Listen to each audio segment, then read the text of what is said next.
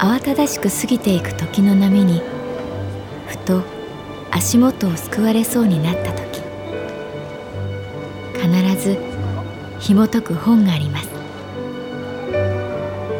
その本にはある女性の人生が描かれています。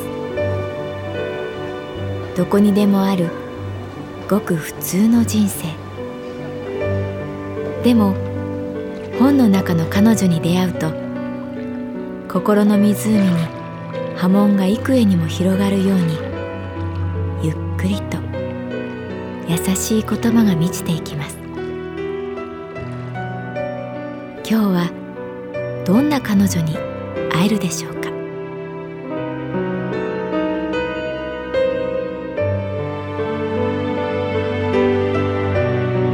サウンドライブラリー。世界に一つだけの本。朗読は私木村多江がお送りいたします。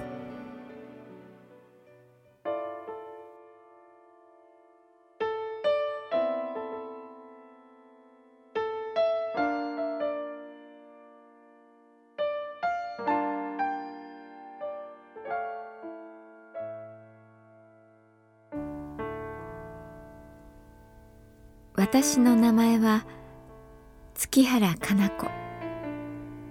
39歳。旅行会社に勤めている。午前2時の電話はろくなことがない。西谷さんが亡くなったと聞いた時言葉の意味がよくわからなかった。今朝こっちの病院で西谷さんが息を引き取りました。花村さんの言葉は今日の天気はおおむね晴れ午後から雲が出やすいでしょうという天気予報やアロマバスの方法で一番手軽なのはエッセンシャルオイルを直接浴槽に垂らす方法ですという実用記事と同じように響いた。花村さんは私が泣いていると思ったのか鼻をすすり始めた。取材先のギリシャで船の事故に遭った西谷宗太郎さんは私の好きだった人。かつて私のお客様で旅の手配をたくさんしてきた。優しくて教養があり少年のように笑う素敵な人だった。命に別状はない。意識はないけれど回復している。そう聞いていたのに。どうして？花村さんは西谷さんの仕事のパートナーで彼のことが好きだと私に宣言しに来た女性。かつて彼と同じ出版社に勤めていて、彼が独立すると会社を辞め、彼のもとに走った。急に容体が変わって、電話を切った後も実感はなかった。窓から差し込む明かりは満月の光でそういえば西谷さんが事故に遭ったと聞いた時もこんな月だったかもしれないと思い出した。部屋をうろうろしても仕方ないことは分かっていた。でもなんか落ち着かない。花村さんの言葉がだんだん色をつけ実体を持ち始める。西谷さんが声に出してみて初めて喪失感の入り口にたどり着いた。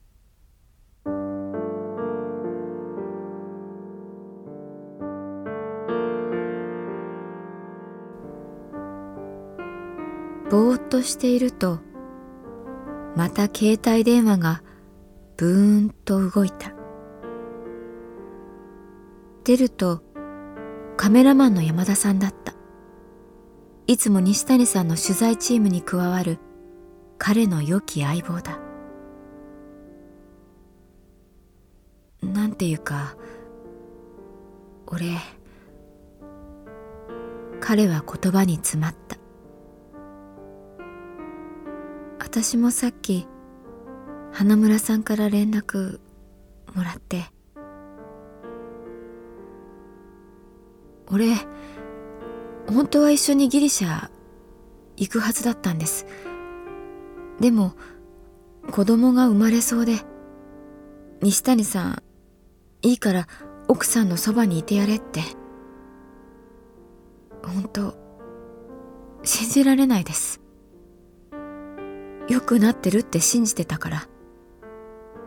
本当西谷さんはギリシャに立つ前に神保町でお茶したんです。急に呼び出されてコーヒー飲みながらたわいもない話したんですけどなんだかその時の西谷さんはいつもより饒舌で話す内容が全部過去のことでいつもはこんなとこ行きたいあんな企画やりたいって先へ先への人だったのにあそこは良かった。あの時は大変だったって。ああ少し疲れてるのかなって。西谷さん別れ際にこう言ったんです。山田あのさとりあえずバッターボックスに立たないとヒットは打てないよな。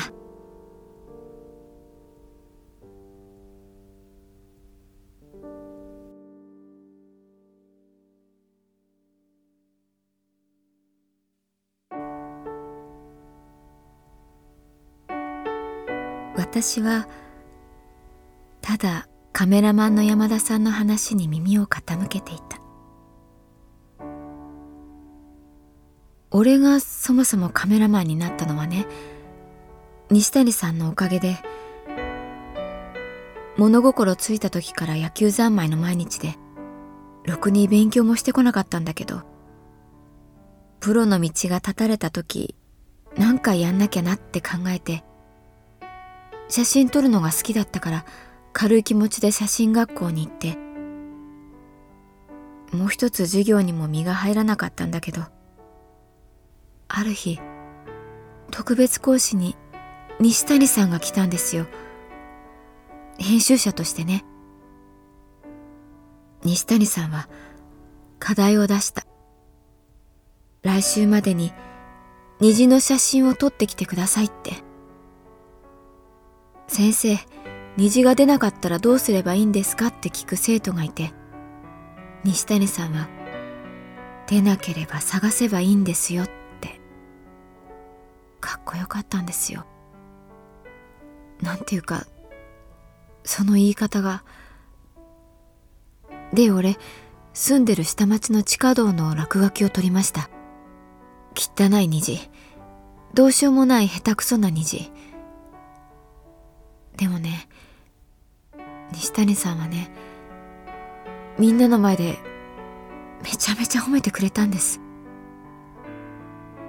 ちょっと狙いすぎな感じはするけどそれを差し引いてもあまりある。なぜかというと山田君はきれいに撮ろうって思ってないから。虹は夢希望。そんな風に決めつけないでほしいんです。世の中にはいろんな虹がある。そのどれもがきっと必要な虹です。卒業すると時々使ってくれました。現場ですごく怒られた。あの人怒るとほんと怖いんですよね。でも怒った後はいつも飲みに誘ってくれて月原さん。俺どうしたらいいかよくわからなくて。ね月原さん。そこで電話は唐突に切れた。泣く声を聞かせたくなかったのか一人になりたかったのか。彼の話を聞きながらそれでもまだこの人はどうして西谷さんの話ばかりするんだろうと冷静に思っている自分がいた。月明かりを頼りに机の前に座ってみる。とりあえずバッターボックスに立たないとヒットは打てないよな。そんな言葉をかつて私ももらったような気がしたけれど思い出せなかった。デスクの上のスノードームが目に入った。西谷さんがパリのお土産にくれたものだ。ひっくり返してみる。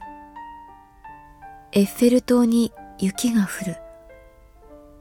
パリの街にくりゆっくり雪が降る。よく見て初めて気がついた。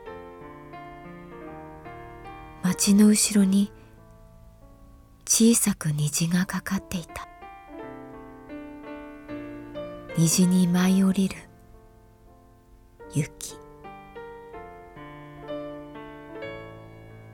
涙が込み上げてき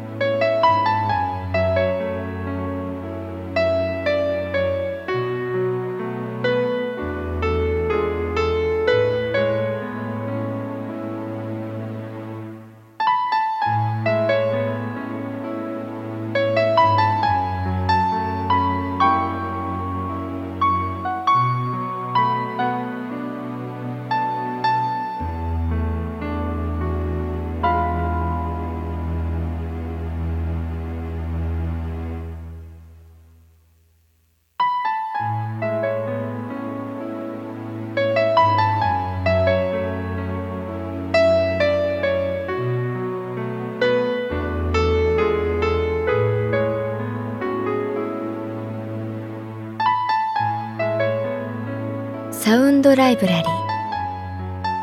世界に一つだけの本。作。北坂雅人。演出。高橋智彦。朗読は私木村多江でお送りいたしました。